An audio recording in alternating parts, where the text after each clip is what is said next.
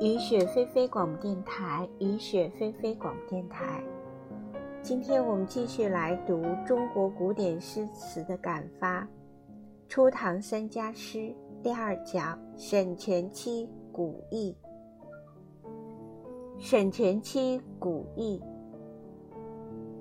卢家少妇郁金堂，海燕双栖玳瑁梁。九月寒针催木叶，十年征戍一辽阳。白狼河北音书断，丹凤城南秋夜长。谁为寒愁独不见？更教明月照流黄。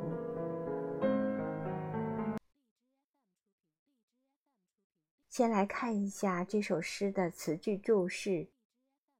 沈佺期古意，又作独不见。独不见是乐府旧题，属杂曲歌词。乐府解题，独不见，伤思而不见也。卢家少妇郁金堂，卢家少妇泛指少妇。郁金堂是以郁金香料涂抹的堂屋，堂又作香。梁朝萧衍《河中之水歌》当中写道：“河中之水向东流，洛阳女儿名莫愁。十五嫁为卢家妇，十六生儿字阿侯。”卢家兰氏贵为良，中有郁金苏和香。海燕又名月燕，燕的一种，因产于南方滨海地区，古代的百越之地，故名。玳瑁是海参龟类，甲呈黄褐色相间花纹，古人用为装饰品。寒针指捣衣声。针，捣衣用的垫石。古代妇女缝制衣服前，先要将衣料捣过。为感知寒衣，妇女每于秋月捣衣，故古诗常以捣衣声寄思妇念远之情。木叶是树叶。辽阳，辽河以北，泛指辽东地区。白狼河现在在辽宁省内的。大凌河，丹凤城，此指长安。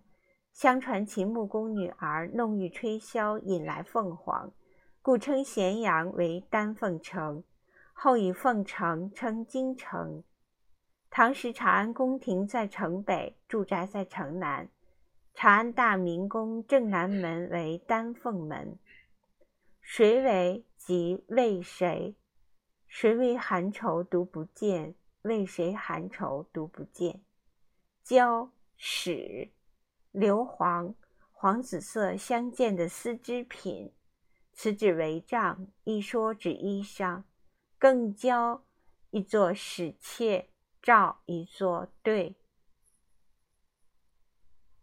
沈佺期的古意，我们再来读一下：卢家少妇郁金堂，海燕双栖。玳瑁梁，九月寒针催木叶，十年征戍一辽阳。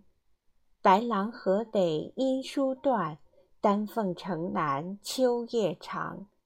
谁为寒愁独不见？更教明月照流黄。沈泉期，字云卿，以人品论，沈云卿不及王无功。王为隐士，卷节自好，沈品不高。中宗时的韦后执政，沈尚未作回拨词。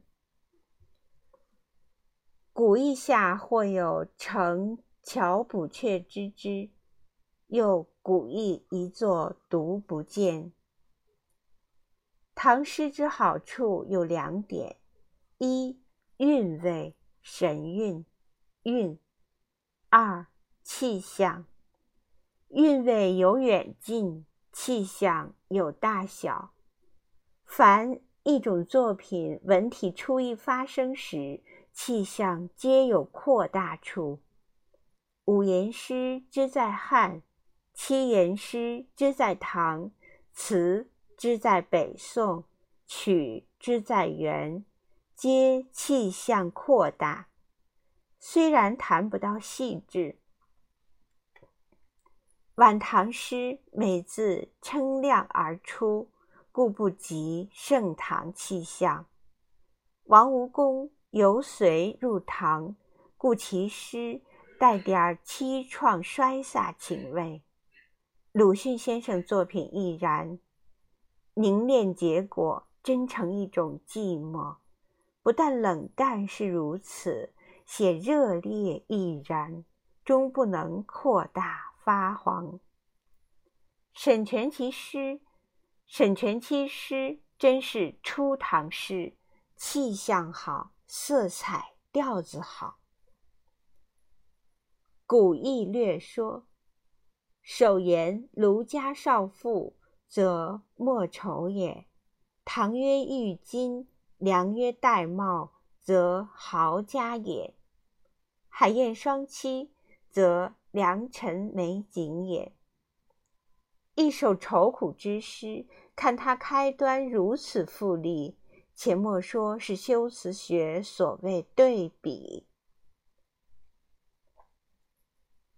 三句：九月寒针催木叶，言闺中；四句：十年征戍忆辽阳，言塞外。诗人本意正写愁苦，而音节如此朗畅，气象如此扩大，已是后人一切愁苦皆被压倒，真乃天地悬隔也。诗人对人生极富同情心，而另一方面又极冷酷，言人之所不能言，欣赏人之所不敢欣赏，须二者。同情心冷酷得以调和，极不调和的东西得到调和，便是最大成功、最高艺术境界。后人作诗，不是杀人不死，便是一棍子打死老虎。后来诗人之作品单调，便是不能于矛盾中得调和。愁苦是打击、摧残、压迫，使人志气不能发扬。而沈云清此诗写得好，五六两句“白狼河丹凤城”，属对之工，且不必说。须看它又是一句塞外，一句闺中，开合之妙，真与三四两句相同。而所谓气象于音节者，待将过之。此真中庸所说“君子无人而不自得焉”。更不必说后人书如“寒条生叶，圆居气短也”。学者屈此处着眼，不可轻轻放过。这四句中，寒针对征戍，因书对秋叶，不公而气象好。七八两句是节，不见有甚奇特，无人不必责备。故亦不苛求。八句末之硫磺，古乐府中有中赋之硫磺之句，则硫磺似是布帛之类。文选之别赋，会高台之硫磺，李善注引还金要略，见色有五：干、红、飘、紫，硫磺也。此则硫磺似颜色矣。古人诗开合好，尤其唐人至宋人则小矣。如陆放翁诗：“小楼一夜听春雨，深巷明朝卖杏花。”陈简斋诗《客子光阴》诗卷里：“杏花消息雨声中。”虽亦有开合，而皆不及沈佺期古意开合大。作品不能无意，然在诗文中，文第一，意第二。诗是要人能欣赏其文，不是要人了解其意。语言文字到说明已落下乘，处事做人有时非说明不可，然亦要简明。事之好坏，不在意之有无，须看其表现如何。七言之一三五字，用字当注意，字形字音皆可代表字意，字音应响亮。黄山古诗与老杜争胜，一字一句之间，而不懂字音字形与意义关系之大，如其。雨足胶原草木柔，说的是柔，而字字硬。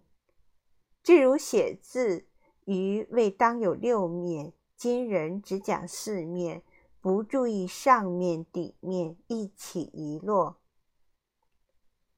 梁武帝说王羲之之字龙腾虎志，今人之字如通草花纸扎人，是死的。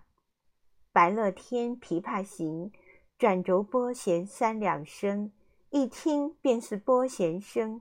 后写琵琶声，大弦嘈嘈如急雨，小弦切切如私语。嘈嘈切切错杂弹，大珠小珠落玉盘，字音便好。古人是以声音字形表现意义，不是说明。沈氏此古意七律，可为唐诗中律诗压卷之作。后人诗尽管精巧，不及其大方。